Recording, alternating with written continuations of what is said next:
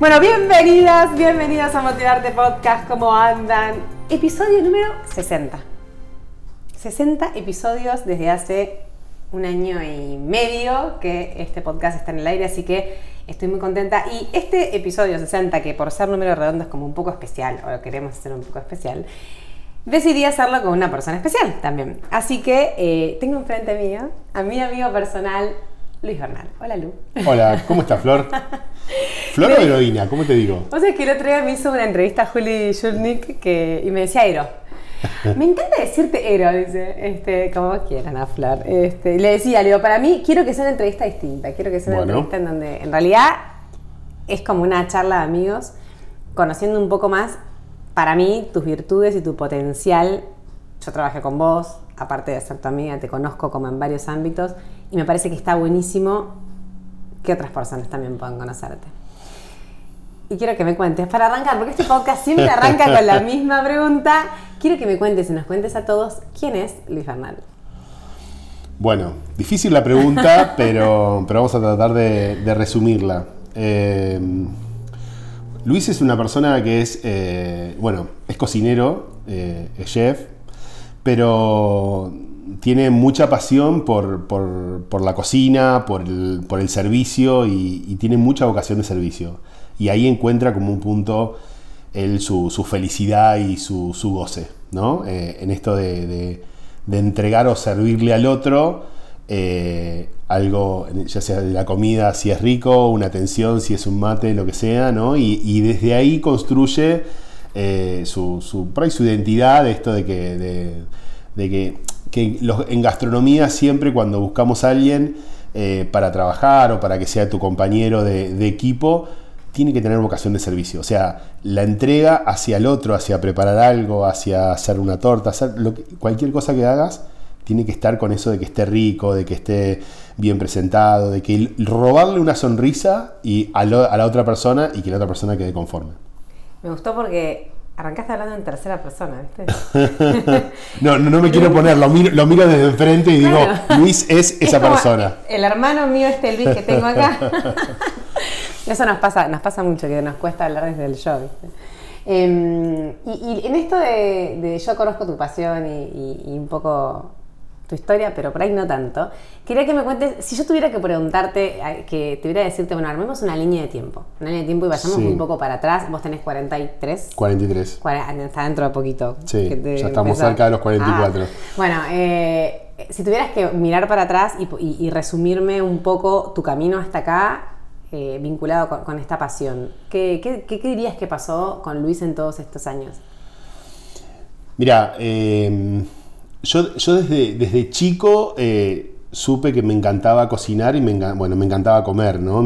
comer rico sobre todo, ¿no? Entonces desde ahí nace eh, que, bueno, acompañando a mi mamá en la cocina, le agradezco a que me abrió las puertas de su cocina para que, para que juegue, para que, para que aprenda, que hay veces que hoy, no, digo, por los tiempos y por todo, cuesta que los padres eh, le abro la puerta a los chicos y, o, les dé miedo, ¿no? Agarrando un cuchillo tan chiquito, no, no va a ser.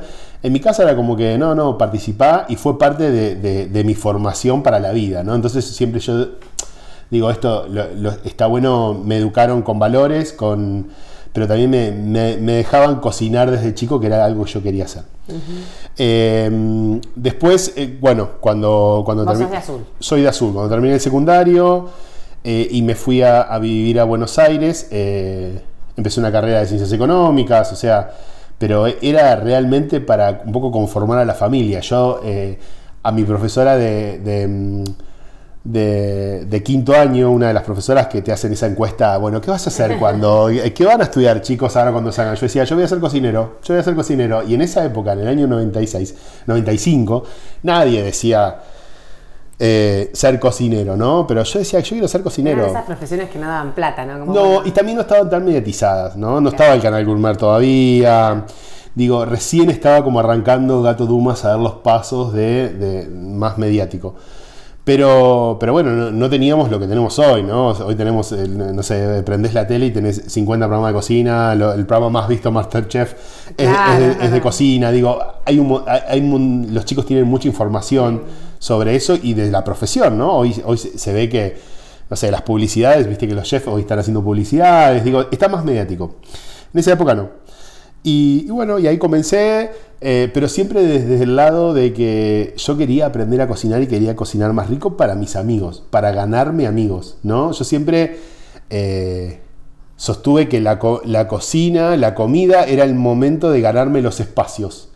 Porque cuando me voy a ir un poquito más atrás ahora en la línea, hice mi, mi- mi escuela primaria en cinco escuelas. Entonces, mudándome de ciudades, que a vos te debe haber pasado un poco lo mismo también. Pero bueno, hice mi primaria en cinco escuelas. Entonces, cada, cada vez que empezaba en una escuela a un grado, era como decir, me tengo que hacer de amigos nuevos. Otra vez. Tengo que empezar a caer bien. Tengo que empezar. Y cuando ya sabía cocinar, llevaba tortas, llevaba bizcochitos, llevaba cosas. Y era el, era el, Te el a pibe todos. que entraba con que sabía cocinar y que si había que juntarse a hacer algo con amigos, lo invitamos a Luis porque Muy cocina. inteligente de tu parte. Entonces, esa arma sie- siempre fue la de que dije, pará, por acá se puede Te conquistar. por acá se puede conquistar el mundo. Entonces, eh, creo que, que desde ese lado le fui encontrando, como descubriendo. Yo siempre digo que las pasiones, eh, tener actitudes, todas esas cosas se construyen, ¿no? No es que nacemos todo con una pasión, la tenemos que buscar, la tenemos que desarrollar, la tenemos que encontrar. Y, y bueno, creo que desde ahí, desde esa anécdota que tengo de chico, de haber pasado y como queriendo encontrar lugares, la cocina fue la que me fue abriendo lugares, generando amigos. Y hoy mi vida, eh, después de haber trabajado, que llevar casi 25 años trabajando en cocina, en distintos lugares de, de Argentina, trabajé en un montón de lugares, me fue dejando en cada ciudad amigos y, y- y gente y, y relaciones y que, que a veces digo, che, qué chiquito que es el mundo, porque hablas con uno de Calafate, con uno de Rosario, con uno de Iguazú y con todos, ah, estuviste ya, sí, a Luis lo conozco, ¿viste? Se, se transforma en un abanico gastronómico chico. Eh, y, bueno, y eso te digo que es eh, lo que mm, lo que me, un poco es mi, mueve mi pasión. Mira, y estuviste, te fuiste de Azul a Buenos Aires, de Buenos Aires creo que estuviste en Rosario, de Rosario Buenos Aires, Buenos Aires Ushuaia, ¿eso fue la, el circuito? Sí, anduve, es más o menos, estuve, hice, bueno, mi carrera en Buenos Aires, trabajé en San Telmo, en, bueno, en varios barrios gastronómicos, lo que fue restaurante. Eh, después pasé a la hotelería, me fui a Calafate. Eh, después de Calafate volví a Buenos Aires eh, a hacer hotelería. Después sí, hice Rosario. Después hice Punta del Este, un hotel de Punta del Este en Uruguay. Volví a Rosario, vine a Ushuaia, volví a Buenos Aires y, y aterricé en Ushuaia y acá estoy. Y ya está, y ya está. Y ya estamos. ¿Y mm, qué es lo que más te gusta de lo que haces? O sea, eh, hablaste de servicio, hablaste de comida, hablaste de, de relaciones, todo esto vinculado a la gastronomía. ¿Qué es lo que más te gusta? Mirá, uno cuando. eh, yo cuando fui, bueno, desarrollando mi carrera, eh, vas pasando por etapas, ¿no? Y en cada etapa, por ahí vos te ha pasado, te vas identificando con algunos líderes o con algunas personas. Entonces tenés eh, en la primera etapa, cuando recién te formás, eh, por ahí buscás como lo, no sé, tuve la etapa de lo más innovador, ¿no? De, una cocina más, en, en mi época era eh, estaba la, la cocina molecular, ¿no? La cocina de, de- de- una- un- era la- el momento de vanguardia de la cocina española. Eh, y después, nada, hoy estoy ya en otra etapa donde, donde hoy valoro más al, al producto, al, eh, eh, pero creo que la gastronomía en sí, ¿no? Es como que va teniendo modas y hoy, hoy está, se está buscando más el valor del producto natural, orgánico. eh, digo, no hay que supercargarlo al, al alimento para llevar un plato rico, sino con un alimento que sea de buena calidad, que sea orgánico, que saber de dónde viene y la trazabilidad de, de ese producto que no sea muy ultraprocesado, que no tenga agregado de químicos. Digo, todas esas cosas hacen que sea, es una cocina más saludable, pero más saludable desde que el producto sea más orgánico, ¿no? Entonces, eh, cuando tenemos mayor calidad en los productos que para elaborar nuestros platos, eh, te- tenemos como más seguridad de que nuestros platos eh, sean, sean más ricos, ¿no? Entonces, ¿Y eso es lo que más te gusta? Digo, de todo lo que haces. Eh, porque haces, tenés un programa de televisión que no lo mencionaste todavía, La Cocina con Luis, Sí. que sale para todo el país. Tenés eh, tus redes, eh, tenés dos programas de televisión en realidad, Sabores Fueguinos Sí. y La Te- Cocina con Luis. Tenés una cocina propia, una empresa propia de catering. Digo, haces un montón de cosas. ¿Qué es lo que más te gusta de todo? Mira, lo que más me gusta eh, sigue siendo lo mismo, ¿no? Lo mismo por lo que me, me- es recibir ese, ese halago, ese agasajo o ese aplauso El para el asador del, del servicio final, ¿no? Entonces, eh, eh, hoy hago mucho servicio, mucho evento chiquito, evento personalizado, que me dicen, Luis, ¿me preparas una cena para 10? Necesito quedar bien, ¿me preparas esto? Y me gusta el- ese desarrollo, me gusta mucho en pensar, en pensar eh, digo, no es, ah, bueno, para cualquier persona, cualquier cosa, ¿no? Hoy es, bueno, contame un poquito quiénes son, quiénes van, qué les gusta, ¿no? Y se arma como medio a medida de la persona y de las personas que van a comer ese plato, ¿no? Ese plato, o sea, porque mi plato que a mí me gusta no, no necesariamente le va a gustar a todas las Claro. personas, ¿no? No todos tienen el mismo, la misma identidad. Entonces, me gusta como hacer e- ese trabajo de investigación y desarrollo y de armarte ese, e- ese, ese menú, ese plato, ese, e- ese, ese evento, para que después vos me, me devuelvas eso, me, más allá de la contribución, de lo que salga. Digo, el cocinero siempre... eh, Ver que está disfrutando el otro. Sí, y eh, lo- los aplausos, la- la- las felicitaciones, ¿viste? Eso de decir, eso es lo que más siempre te termina llenando, lo que te... Vos terminás como diciendo, eh, me bueno, hice mucho tiempo, hice eventos y eventos masivos, eventos muy grandes, o sea, trabajé para una empresa que hacíamos eventos hasta 19.000 personas, No. 15.000, de- 10.000 personas a la vez, entonces eran eventos donde llevaba mucho tiempo de logística, de preparación, de coordinación, ¿no? De, de- de muchas, te estoy hablando que en esas cocinas armo de más o menos 120, 150 cocineros para sacar ese despacho. Entonces eso requiere de una planificación y coordinación que es un estrés que te pone al límite del cuerpo, ¿no? O sea, son, eh, ese evento lo hago todos los años en el Rural de Palermo, son entre 15 y 18 mil personas y son 24 horas de trabajo. Yo me preparo, es como, es un atleta, ¿viste? Como te, te tenés que preparar que vas a estar 24 horas trabajando de pie en el servicio. Yo in- ingreso a la rural a las 7 de la mañana del día sábado y me voy a las 7 de la mañana del día domingo. Y el equipo que va ya sabemos que es así y sabemos los tiempos. Digo, y en, ese, en esos es como, es una maratón que tenés que estar concentrado, que no puedes fallar nada porque dependen eh, prácticamente de- del equipo que está coordinando eso, que el evento salga bien. Entonces, digo, ese ejercicio y esa adrenalina que te provoca hacer un evento, eh, por ahí los que hacen eventos lo, lo- lo van a entender. eh, si no tenés como eh, si no tenés la pasión y la actitud para hacerlo, lo vas a sufrir. O sea, y a, la- a las dos horas vas a decir que se vayan todos, no quiero más, no puedo más.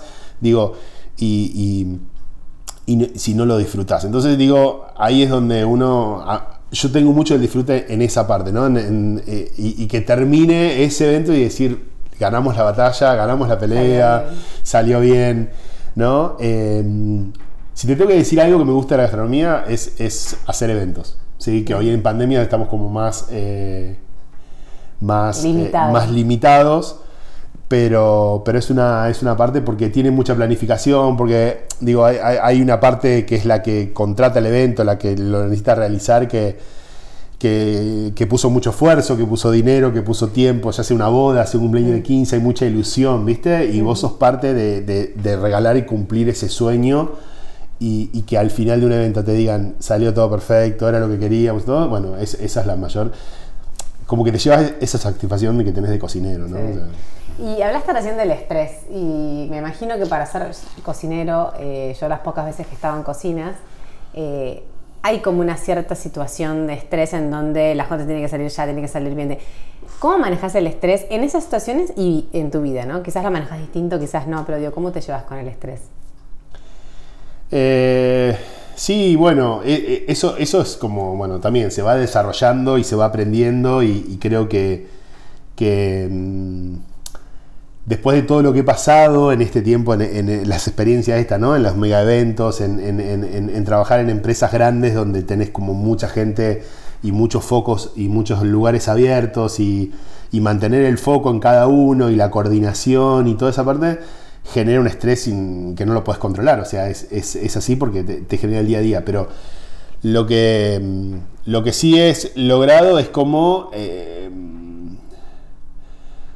eh, tener esa, eh, esa planificación y saber que ese estrés viene, ese, que ese estrés va a estar y que va a convivir conmigo. O sea, que, que- que no lo puedo evitar. no tenés ninguna técnica, no es que empezás a respirar o que por ahí el control de tu cabeza, como decís vos, esto de, de saber que son, no sé, en el caso de este evento, 24 horas, hace que lo manejes. Sí, por eso, eso te decía, o sea, el, el saber que el estrés va a estar Claro. eh, ya es parte de la situación. Entonces, cuando eh, te El llega la- el aceptarlo, cuando te llega el momento, no te, no te estresás y, y- todo. No decís, bueno, acá llegó, este es el momento que tenemos que correr todo, que necesito pensar más rápido que mis manos, que necesito estar conectado todo para que no se me escape nada. Eh, digo, eh, y, y que esto pasa y que ya está, mañana va a ser otro día y que esto terminó, pero hoy lo tengo que terminar. Digo, como e- e- esa planificación en la cabeza para que no te gane la batalla, ¿no? Entonces, para que el estrés no te venza, porque mm, creo que es eso, si lo aceptás que va a estar y que va a ser y que porque es parte de lo que estás haciendo, porque si no, eh, o dedicate a otra cosa o agarrar menos cosas o... No, y tenés que eh, saber trabajar bajo presión también. ¿no? Sí, sí, totalmente. Y, y a veces, eh, bueno, me pasó, me pasó hace, hace unos años que dije, bueno, listo, ya está. Acá cortamos el estrés, voy a No arrancar. hago de- más eventos. No hago más eventos, voy a tener más tranquilo, voy a armar una cocina chiquitita, donde no voy a agarrar más cosas grandes, donde no voy a hacer nada. Y es parte de mí, entonces. A mí me falta esa, ¿entendés? Te Entonces esa decisión te ayudó a darte cuenta que no era que por no, ahí. que no va por ahí. Entonces, eh, hoy me encuentro con un montón de proyectos y otra vez con un montón de focos abiertos, con un montón de cosas, y dije, pero pará, hace dos años dije que no quería esto. O sea, pero sin duda no, no sirvo para, para tener, eh, trabajar, no sé, en una sol, en un solo lugar o tener solamente un. Viste, como cuando ya tenés la rutina, o sea, a mí, a mí la rutina es. eh, no, creo que, que necesito estar como generando. suicidio en vida. Sí. ¿Sabes qué? Ahora que decís eso, me hiciste acordar a que para mí vos sos una persona que eh, tiene como el, el talento de no querer la zona de confort, ¿no? Entonces, esto estamos hablando de que en cuanto estás cómodo necesitas salir de ahí para generar algo nuevo. Eso, eso es una... Quizás lo trabajaste, quizás no, pero digo, es como una especie de talento porque te permite siempre estar buscando cosas nuevas, aprendiendo, desafiándote. Eh, ¿Es así? Eh, Vos sabés que cuando yo arranqué, eh, cuando yo arranqué mi carrera gastronómica, que bueno, me decidí dedicar a la gastronomía, eh, no duraba más de dos años en un lugar. O sea, año y medio y mi cabeza decía, tengo que salir a buscar otra cosa. Y así, y así un poco fue mi carrera. O sea, fui como dos años, tres, y viste, en cada lugar y sentía como que había se cumplido una etapa y tenía que, que- que ir en busca de otra. Y, y ahí, en ese momento, eh, estaba, eh, no estaba tan bien visto que una persona no dure, dure tan Claro, poco tiempo en un lugar, claro. ¿no? Entonces, normalmente un chef era hacer la carrera del hotel, 25 años del hotel para ser chef ejecutivo, tenías que tener 20 años. Y yo decía, pero 20 años haciendo el mismo plato, en el mismo lugar, con la misma cocina, estás acost- no, no, no, no voy a aprender nada, no voy a ver nada, ¿no? Yo quiero ver otras cocinas y pasar por otras situaciones que me hagan aprender. Digo, la cocina es una, es una carrera totalmente práctica y uno es practicando, equivocándose, quemándose. Digo, es, es práctica. Entonces, una receta eh, la lográs hacer perfecta cuando la haces muchas veces y te equivocaste muchas veces y al que decís, listo, a- así era. ¿No? Entonces, pero eso, aunque no parezca, todos los cocineros pasamos por eso y los que hacemos, bueno, 25 años que estamos, ya hay cosas que sabemos hacer porque nos equivocamos mucho. Entonces, yo, yo decía, siempre era como este, incluso en mi casa, eh, no sé, me decían, pero ya te vas a cambiar y, y- tu CV tenía tantos lugares, pero de todos los lugares donde había ido tenía buenas referencias, en todos los lugares había aprendido lo que me, me podía entregar ese lugar. Y así fui armando mi carrera y hoy, digo, soy un agradecido de eso porque, y, y- y si se lo tengo que recomendar algo, y, y cuando hablo con los chicos que trabajan conmigo y tienen la posibilidad, anda, fíjate, probá otra cosa, aprende de otro, o sea, porque, no sé, alguien que viene a trabajar conmigo un año o dos años, ya está, ya, ya me sacó y aprendió todo lo que yo le puedo entregar, o sea, andad- andate con otra persona que te va a ir seguir formando. Y, y eso fue lo que, lo que yo marco, porque trabajé en una pizzería, trabajé en una parrilla, trabajé en una fábrica de pasta. Digo, de todos, a todos los lugares que iba, por ahí esto no me gustaba tanto. eh, trabajé en una pastelería, no era lo que más me gustaba, pero bueno, trabajé, trabajé un año y medio, aprendí, la, listo, ya está, me fui, me fui a otro lado. Y así fue construyendo. Entonces, hoy cuando vos tenés que manejar una empresa que por ahí tenés todos los ámbitos, tenés el conocimiento de todo. ¿no? Y sabés qué equipamiento es el bueno, cuál es el mediano y cuál es el que no sirve.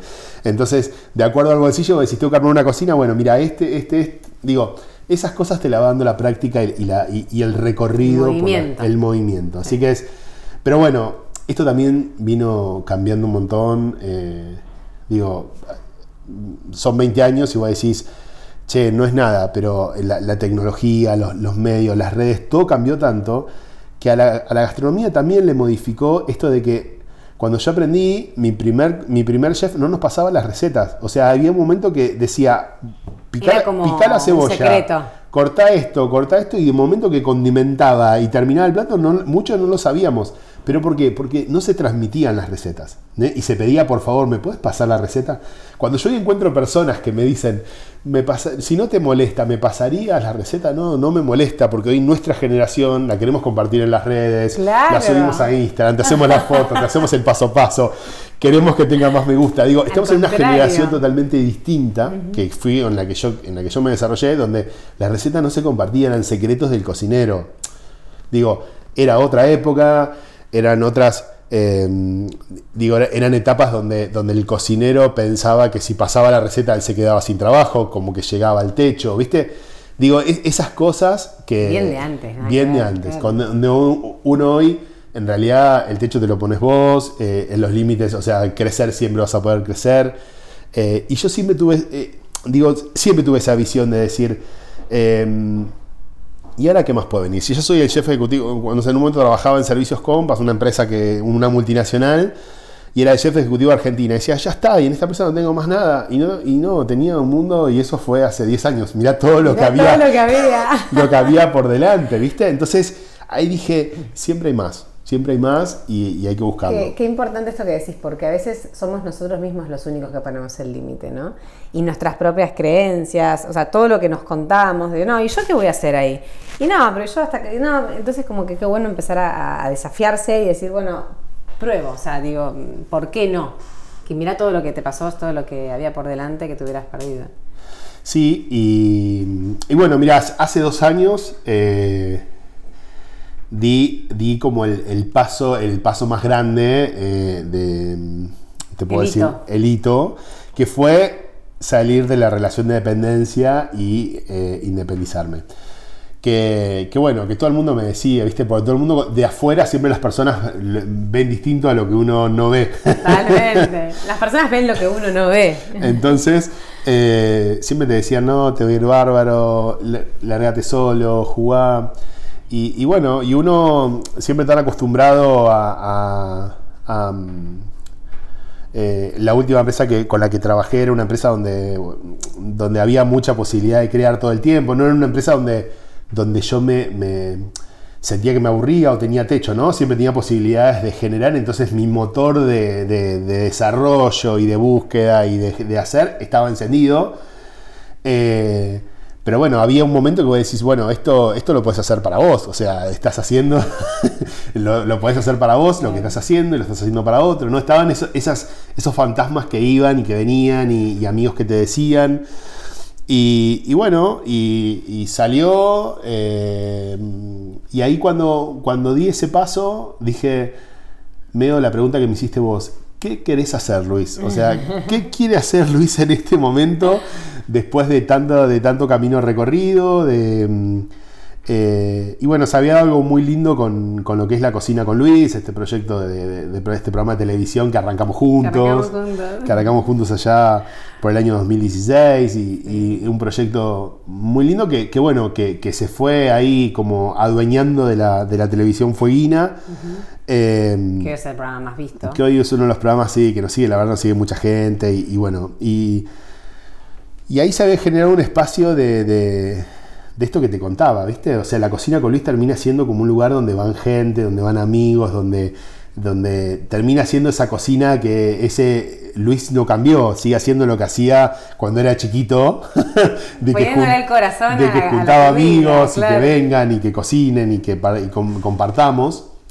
Eh, y ese es, ese es el espíritu del programa.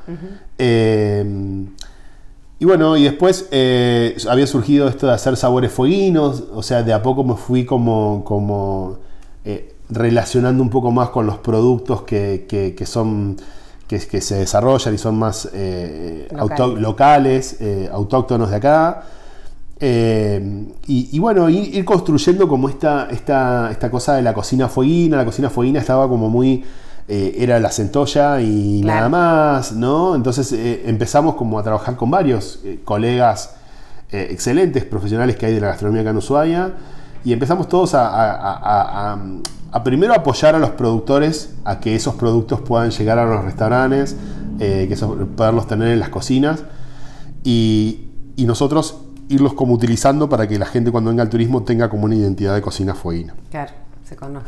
Así que bueno, de ahí salió el programa Sabores Fueguinos, que es un poco mostrar el turismo de la isla de Tierra del Fuego, mostrar lugares. Que a través de cocinar en esos lugares. Siempre, siempre la comida. Siempre vamos ahí cocinando. Eh, vamos con nuestro fogonero y donde sea, un poco contar la historia de Tierra del Fuego, contar, mostrarle a la gente los lugares hermosos que tenemos en la isla y, también una receta relacionada al lugar, ¿no?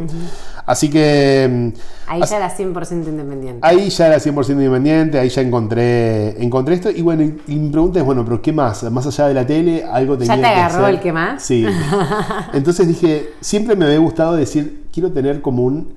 Eh, taller, de una, un taller de cocina. ¿Sabes que me, eh, Viste, la cocina es un arte. Y, mm. y, a mí siempre me llamó mucho la atención, eh, o, cuando entro a un, taller, a un taller de pintura, un atelier de un pintor, y veo su, su, su bastidor y, y, sus cuadros y sus obras, y el tipo con su pincel ahí creando, y yo, yo decía, eh, en una paz, en un relax de, de, de un taller de pinturas, dije, me gustaría esto mismo tenerlo para mí, pero en una cocina, donde yo tenga un momento, mi cocina, que no sea la cocina de mi casa, que no sea, no un lugar donde sea inspiracional, donde pueda eh, desarrollar productos, dar clases de cocina, ¿no? Ese, ese taller y atelier que, en algún momento siempre lo fui como construyendo en mi imaginación, eh, lo terminé de, lograr y de tener. Eh, y bueno, o sea, lo hice un poco más profesional, o sea, entonces para que sea productivo, media jornada trabaja y produce comida de verdad y la tarde queda para que Luis Valle juegue y de sus talleres y arme su cocina. Qué Así que... Qué eh, groso. Y si yo, bueno, yo como te decía, yo trabajé, trabajé con vos, te conozco en varios ámbitos y siempre, siempre pensé y sigo pensando que sos una persona de esas que tiene magia, ¿no? Una persona, un distinto en el rebaño. Y, te quería preguntar, quizás eh, vos lo percibas así o no, no lo sé, pero ¿qué es lo que crees que tenés que a donde vas marca la diferencia? O sea, ¿cuáles son los atributos que te reconoces? Es muy difícil decir esto porque hablar de uno bien es muy difícil. Te digo tus errores, me los vas a decir en dos minutos, pero no es la idea, porque yo lo que quiero que la gente escuche es ¿Qué es lo que tiene una persona como vos, así, de entusiasta, que va para adelante, que se anima, que se pregunta, que sale de la zona de confort, hace automáticamente? ¿Qué tiene Luis que lo hace distinto al resto? Creo que... Eh, Vas a hacer su mate y vuelva, señora. Sí, se llama, hasta que Luis piense. No, pero creo que, que, que la empatía, o sea, eh, digo, eh, esto me gusta relacionarme con la gente em, eh, y, me gusta como entender qué es lo que el otro necesita para, para alcanzárselo y dárselo, ponérselo a servicio, ¿no? O sea, em, y, creo que, mm, digo, haber trabajado en distintos lugares, porque, no sé, trabajé como subchef en el Hotel Faena, donde tenía un, nivel de clase social de, comensales altísimo, hasta, eh, no sé, eh, digo, pasé por todos lugares, entonces creo que tengo como esa, em, esa facilidad de acomodarme al acuerdo a la situación. Si me tengo que sentar a comer con Mirta Legrand, puedo, y si me tengo que sentar a comer con los chicos los cambios. en la cocina, me siento a comer con los chicos en la cocina. Digo, eh, no, sé si es tu pregunta lo que estoy, lo que estoy contestando, ¿no? Pero digo. ya dijiste que sos empático. Creo que. Que, sos flexible. Sí, creo que esas son las cualidades de que. Eh, y después esto de que. Eh, creo que, todo es posible, ¿no? Entonces, digo, no, no le tengo como miedo a. o no veo como cosas imposibles. Creo que eh, todo se llega, o sea, eh, pero necesita esfuerzo, ¿no? Y esto es algo que también eh, de mi niñez, ¿no? de, mi familia, de, cómo cayeron, si tuvieron que reinventar. Y en, ese, y en ese proceso de que se reinventaron estuve yo como criándome. Y siempre vi a mis padres que se podía, pero que había que que nada se regalaba, o sea, nada venía de arriba, todo había que irlo a buscar y hacerlo y ponerle el hombro. Y, creo que e, e, e, eso es lo que un poco me, diferencia en que eh, no importa la hora que sea, no importa si me decís que tengo cuatro horas, voy a tratar de hacer lo imposible en cuatro horas. Eh, entonces, ah, no sé, me pasa que por ahí me dicen, ¿me podés hacer para hoy a la tarde esto? Y tal vez y no, si te acordaste ahora, no, ya está, te acordaste tarde. Entonces yo digo, bueno, sí, voy a intentar hacer, si no es para las 5, capaz que es para las 6, pero lo vas a tener, perfecto. Y capaz que si querés una torta de dulce leche, mira, te puedo hacer una torta con crema. Perfecto. Digo, a la, otra persona le resolvés la situación. Capaz que no es lo que quiere, pero le resolvés la situación. Entonces, eh, esa, esa actitud eh, a veces genera esta empatía con el que un cliente, capaz que no es cliente tuyo, pero ante la situación llamarlo a Luis que te lo resuelve, se transforma en un cliente tuyo, ¿no? Entonces, eh, creo que esa, esa, ese no poder decir que no. que no está tan, tan bueno. Que no está tan, tan bueno. Creo que es una. Eh, a veces termina siendo para mí una, ventaja. Eh, que, que bueno. Competitiva. Sí, sí, que hoy a través del tiempo eh, eh, que he crecido y aprendido, eh, estoy casi me preparo para esos, para esos, esos llamados de bomberos. Yo le digo apagar incendios de bomberos gastronómicos cuando, y no sé, quiero tener en mi freezer ya cosas preparadas, mis empleadas adelantadas, por si alguien me llama a terminadora hora y que quiere una torta, tengo para salir. O sea, ¿no? Uno va planificando y proyectando, va aprendiendo, se va como anticipando a los hechos que pueden venir.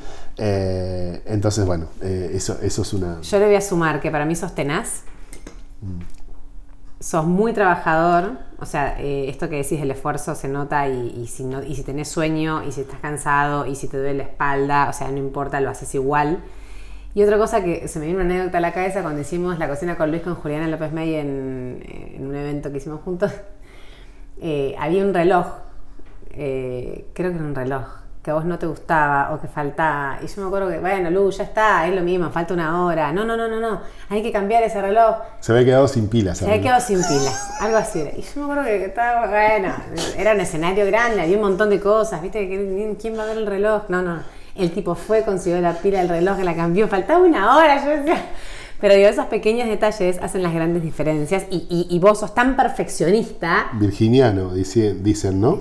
que vas ahí, vas a ese detalle y, termina siendo el diferencial también. O sea, digo, eh, esto es como una anécdota nada más, pero por ahí eh, ese cosito que, ese amor de más que le pones al canapé, hace que ese canapé sea distinto para el que lo está comiendo y, el que está del otro lado lo recibe también así, ¿no? O sea, sin duda.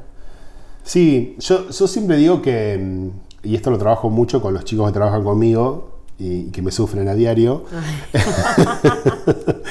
eh, que le, o sea, eh, yo quiero entregar algo o, quiero servir algo que yo estoy convencido de que a mí me gusta. Primero me tiene que gustar a mí, yo tengo que estar convencido. Si yo te voy a entregar algo a vos y te lo voy a poner acá a la mesa y a mí no me gusta, es porque a vos tampoco te gusta. Puede ser que a vos no te guste, ¿no? Pero porque no te gusta mi estilo o mi forma. La calidad que el producto que Sí, o, pero yo estoy seguro de que este es mi estilo, ¿no? Esta es mi forma, este es mi estilo. Ahí y te este, identificás. Y ahí me identifico yo. Vos capaz que no identificás, capaz que otra persona sí, porque es así. O sea, uno se identifica con, con distintas cocinas, con distintos cocineros y, y eso. Pero digo, no podemos partir ya diciéndome, a mí, no, o sea, este es un, es un catering de Luis Bernal y a Luis Bernal no le gusta, entonces ya estamos, o sea, vamos a, ver qué dice el cliente, ¿no? Entonces, ah, eh, digo, entonces yo siempre digo, y, cualquier plato, y ya sea, si, a veces le cocino, cada, cada 15 días le cocino a los chicos, eh, eh, en la cocina voy y les cocino comida personal, les, le hago la parrilla, ¿no? les cocino algo. Y, le estoy cocinando al, equipo que trabaja conmigo, ¿entendés? Es la comida personal, como le decimos nosotros.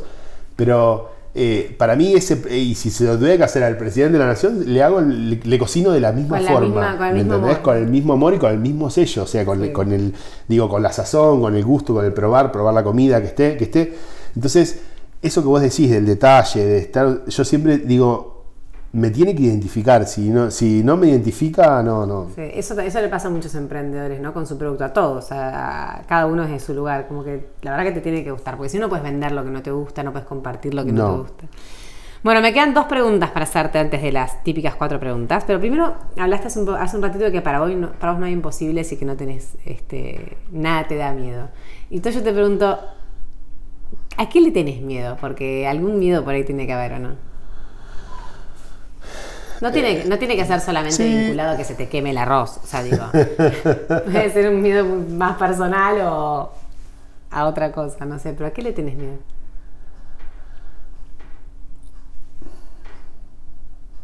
Por ahí a la soledad. Mira. Eh, creo que, que- que, bueno, nada, es, es esto de, de, de, de- de que, de que- de que siempre me gustó estar con, con gente y rodeado de amigos y de... Pero, pero que hay algo muy loco, que, que generalmente la mente humana hace eso, ¿no? Y lo hacemos constantemente. Siempre durante mi carrera busqué lugares donde iba solo y caía solo lugar y comenzaba a generar eh, Desde cero. desde cero. Entonces, cuando me fui a Rosario, cuando me fui a Calafate, cuando me vine a Ushuaia, siempre me vine solo, como que bajé del aeropuerto y dije, bueno, llegó Luis y desde acá va a tener que empezar a construir, eh, digo, pero a su vez era como que, no sé, me acuerdo del principio cuando vine a Ushuaia que no conocía a nadie, que estuve seis meses casi encerrado trabajando y no conocía a nadie, y los domingos no tenía con quién salir a comer. Y mis familiares me decían, bueno, andate al parque, andate- sí, pero solo, o sea, no, no da, no da para hacer cosas No sé solo. estar solo, claro. Pero bueno, es, es, por eso te digo, viste que a veces nosotros hacemos como esta cuestión de, de- de lo que le tenemos miedo, vamos en búsqueda y... Pero... Un tipo como vos, sí. Digo, que se, que se desafía. Es Sí. como una especie de desafío. Es como una especie de desafío, creo. Entonces, creo que... mm, Pero bueno, creo que a nadie le gusta estar solo. O sea, yo cuando me dicen, no, me encanta estar solo... mm, No, pero hay gente que sabe estar sola. Sí, hay gente que sabe sí, estar sí.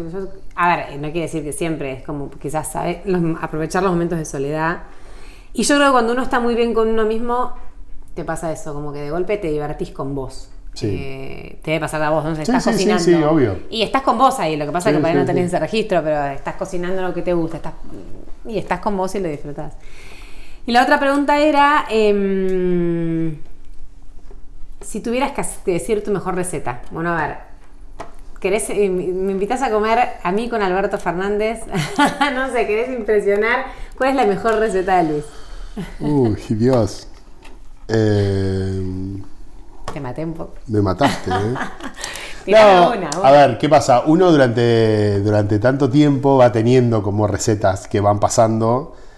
Eh, ho- hoy me pasa a veces. Tienen que- tu sello, eh, Sí, sí, sí, porque digo, eh, no sé, me pasaba cuando estaba en restaurante, siempre te- tenías un plato de toda la carta que, que va quedando como es el más pedido, ¿no? Claro. Es el que, che, todo el mundo pide. Las ribs. Eh, las ribs, el claro. lomo, no sé, viste, me acuerdo en una época cuando arranqué, eh, hacía una, una especie de papa rosti con, con un lomo y con una crema de hongo, que era un plato de- súper sencillo, pero que en la época era, entonces no lo podía mover de la carta y cuando donde iba a un restaurante nuevo lo ponía y era éxito, viste, y decía, bueno, Ya está, es este. pero bueno, eh, después me di cuenta que, carne, eh, papa, panceta y hongos era una, era una fórmula que no fallaba.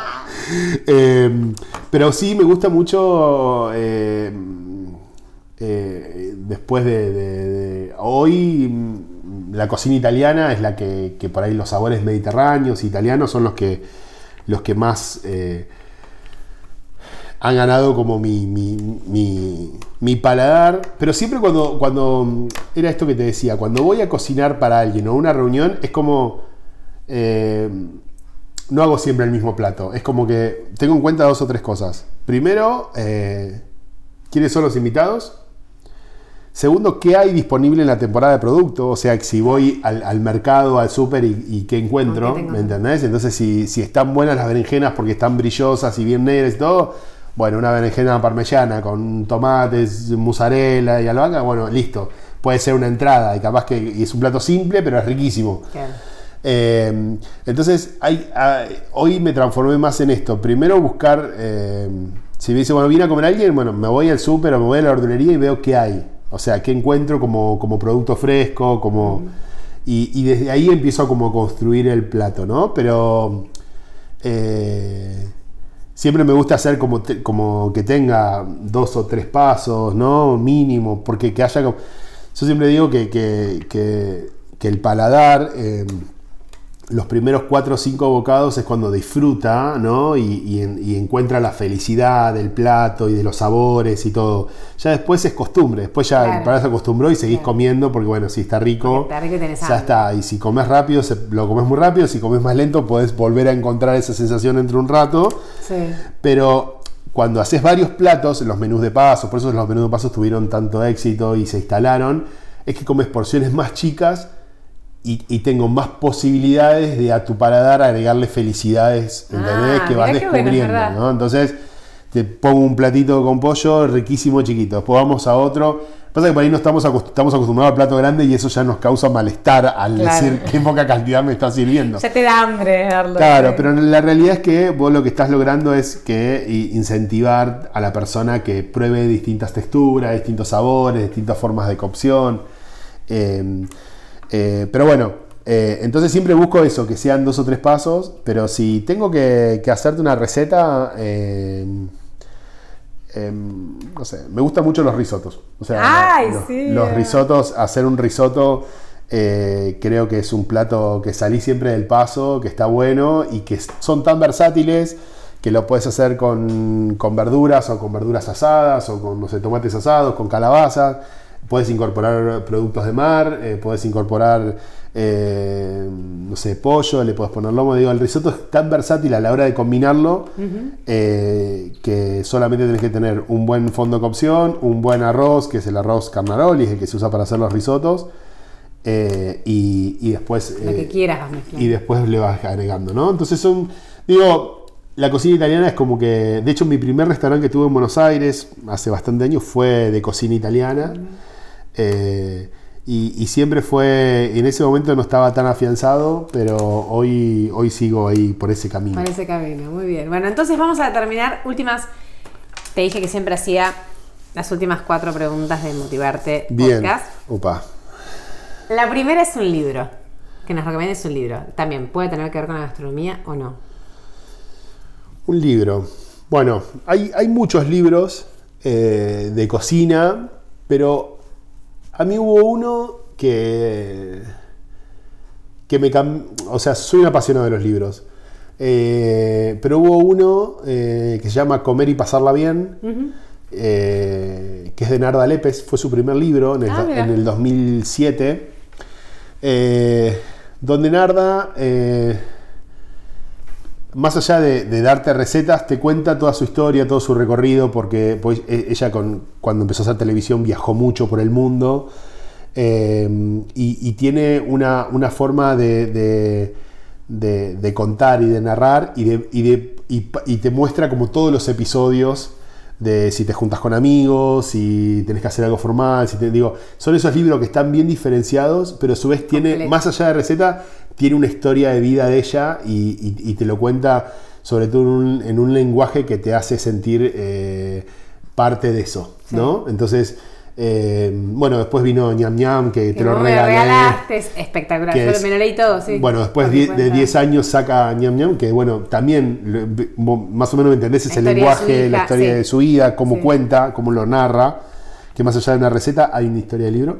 Así que ese libro, y, y después de ahí, de eso fue en el 2007, empezaron a salir muchos más cocineros haciendo este tipo de libros, pero como ella Está fue uno de los primeros y, y de hecho fue elegido como uno de los mejores libros de gastronomía, Ah. fue premiado y eso, más allá de eso, a mí particularmente cuando salió me encantó y- y de hecho le tengo mucha admiración a ella por, por desde el lado que la cuenta y cómo ve la gastronomía. O sea que comer y pasarla Comer bien. y pasarla bien. arepes, me gusta porque las historias, el poder de las historias llega hasta la gastronomía, ¿no? Como esto de enganchar la historia con la comida. Eh, una frase que digas habitualmente que te guste, que, no sé, o que te identifique, o no sé. Hay una que repito mucho, que es fuerte, pero querer es poder. Sí. Eh, y a veces algunos me dicen, no, bueno, no, no, no es tan así, qué sé yo, pero para mí me ayuda eso, a mí me ayuda a decirlo, eh, decir, bueno, si lo querés, podés. Entonces, eh, Eso no te sé, hace pensar que nada es imposible. digamos. eso me hace pensar que nada es imposible. Entonces, eh, va a haber, sí, obvio, vas a tener obstáculos, va a ser difícil, no tengo esto, no tengo otro, bueno, pero si uno, si uno busca, busca, busca, busca, encuentra, ¿no? ¿Viste cuando te dicen cuando te revisan el celular? si buscas, encontrás. Bueno, cuando querés algo, creo que cuando te pones una meta y, uno mm, quiere llegar a algo, creo que, sí. Y a mí esa frase eh, es fuerte, es podés este, disentir mucho, pero bueno, yo la tengo ahí como cabecera y digo, che, querés, si quiero, puedo, tengo que, tengo que esforzarme, tengo que buscar la manera y bueno. Acá está. Es mi frase. ¿Tu mayor aprendizaje? Eh, ¿Alguna lección de tu vida que te acuerdes y digas? Creo que, que el hecho de, de, de saber escuchar más a las personas eh, en los momentos, eh, viste que hay veces cuando las personas te, te hablan y, y vos estás en otra sintonía o no, o decís no, ¿qué está diciendo? Y, y saber identificar a las personas que realmente son, eh, esta frase la aprendí de, de mi amiga Flor Palumbo, vitamina, ¿no? Cuando, esta- cuando son personas que vos identificás que son personas positivas y que están al lado tuyo y que, y que te dicen frases que en ese momento vos decís, no, pero no me sirve o estás equivocado, yo, pero la reflexión de esas, saber escuchar, De aprender a escuchar. de aprender a escuchar, creo que, que es un aprendizaje. Creo que me costó, pero hoy en día eh, le, le doy mucha atención a eso y, y trato de. porque eso me, de eso me di cuenta que aprendí un montón y crecí mucho. ¿no? Entonces, eh, tener personas. eh, eh, no sé, eh, yo le digo in- demasiado inteligente o demasiadas eh, aprender a, a ver un poquito más allá, ¿no? Que sean visionarios, que, que- que te, que te muestran otros, otro paradigma de, de- de- de la forma de ver la vida, ¿no? Entonces, eso, eso, mm, eso es un aprendizaje que, que antes iba como, viste, no, mi verdad es esta, es por acá, es por acá, por acá. y Muero en, dije, en mi, en mi Sí. verdad, está bien. Creo que eso es, lo- es- un aprendizaje que, en los últimos años he, he adquirido. Muy bueno. Bueno, y la última es un sueño pendiente. De todo lo que soñaste y creíste que no ibas a conseguir y conseguiste, ¿hay algo que te queda o que tengas en miras de futuro? Y mirá, cuando, sí, eh, el libro de cocina. sí. El, el sueño es el libro. El- hay momentos que lo, lo- arranco, te- lo tengo ahí, lo, lo arranco, lo paro, lo, Sí, algo hay ya. ya hay algo sí. ahí armado. Eh, pero bueno, eh, es algo que me gustaría hacer porque es, es parte de, de- de todos estos años de trabajo y, y de, de, mm, de como dejar algo, ¿viste? O sea, ¿viste? La la- dejar la huella. eh, y, y mi carrera fue como por, por muchos lados. Pero si lo tengo que, si me tengo que identificar o me dice qué tipo de chef sos, qué, cuál es tu, cuál es tu fuerte en tu CV, eh, mi fuerte es, es el- esto de, de que hablábamos, ¿no? De, de lo masivo, de, de manejar grandes empresas, de manejar grandes volúmenes de comida, de, de no tenerle miedo a hacer, digo, de, de- de cómo proyectar, que hoy lo hago innato, si me decís, ¿y cómo haces para proyectar de acá a ahora, no sé, Imposible. 500 parece, porciones de torta, ¿entendés? Y tenerlas en tres horas.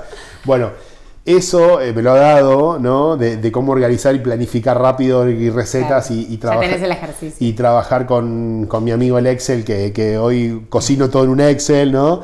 Entonces, eh, cuando mm, antes decía, no, pero no necesito usar en la cocina, ¿cómo lo vas a usar? Bueno, hoy, hoy la gastronomía es costear, hay que sacar precio, no solamente hay que hacer cosas ricas, sino hay que ser rentable, hay que ser, digo, entonces eh, y ayuda a proyectar, a planificar, que hoy lo hago en automático, sé que es una, una gran fortaleza que tengo y que he podido desarrollar con toda esta experiencia de, de que, que he pasado en gastronomía. Así que soy como, soy como el, el, eh, el cocinero que, que generalmente me buscan para hacer eventos masivos y decir hay que, poner- hay que manejar esto y, y son desafíos que me encantan. Ya saben que va a pasar por. el año pasado me, llama- me llevaron a un evento en Córdoba que nunca lo había hecho. Sunchales, lejísimo, 4.000 personas. eh, un evento premium eh, de una aseguradora muy reconocida. Y llegué ahí y no conocía a nadie. Me dijeron: Tenés 50 cocineros, 200 mozos. Y, y- No, no, no. y me bajé y lo coordiné y salió y bueno, que tenemos, pa, pa, pa. digo, eh, esa, esa, viste, es como decir, bueno, lo voy a conducir, bueno, vino el chef a, a sacarlo, digo, Claro. eh, y nada, y, uno cuando ya sabe manejar estos tiempos y sabe, ya- la experiencia puede, puede surfear esas Puede cosas. hacer esas cosas. Sí. tal cual. Bueno, muchísimas gracias. Me encantó. gracias a usted. Como te dije, no había preparado la entrevista porque Yo tampoco, ¿eh? No sé qué habrá salido. salió muy linda y porque tiene que ver con esto de yo. Eh, Jerry Galpunzi, que me gusta mucho, que es el, el director de TED para, Ameri- para eh, todo el habla español, él siempre dice que en sus podcasts que él no prepara las preguntas, él se va conectando con la conversación y, al- y- y a medida que van saliendo los temas se le van disparando las preguntas, que por supuesto él lo puede hacer porque tiene un ejercicio enorme y bueno, yo me di el lujo de hacerlo con vos porque te conozco y porque tenía, no, no venía de cero, pero bueno, gracias por tu tiempo, gracias por estar en motivarte. Gracias, gracias, gracias por invitarme y, y por nada, dejar este, esta pequeña historia eh, acá en, este, en un episodio más. Bueno, gracias, me encantó. Besito, Lu. Besito para todos. Adiós.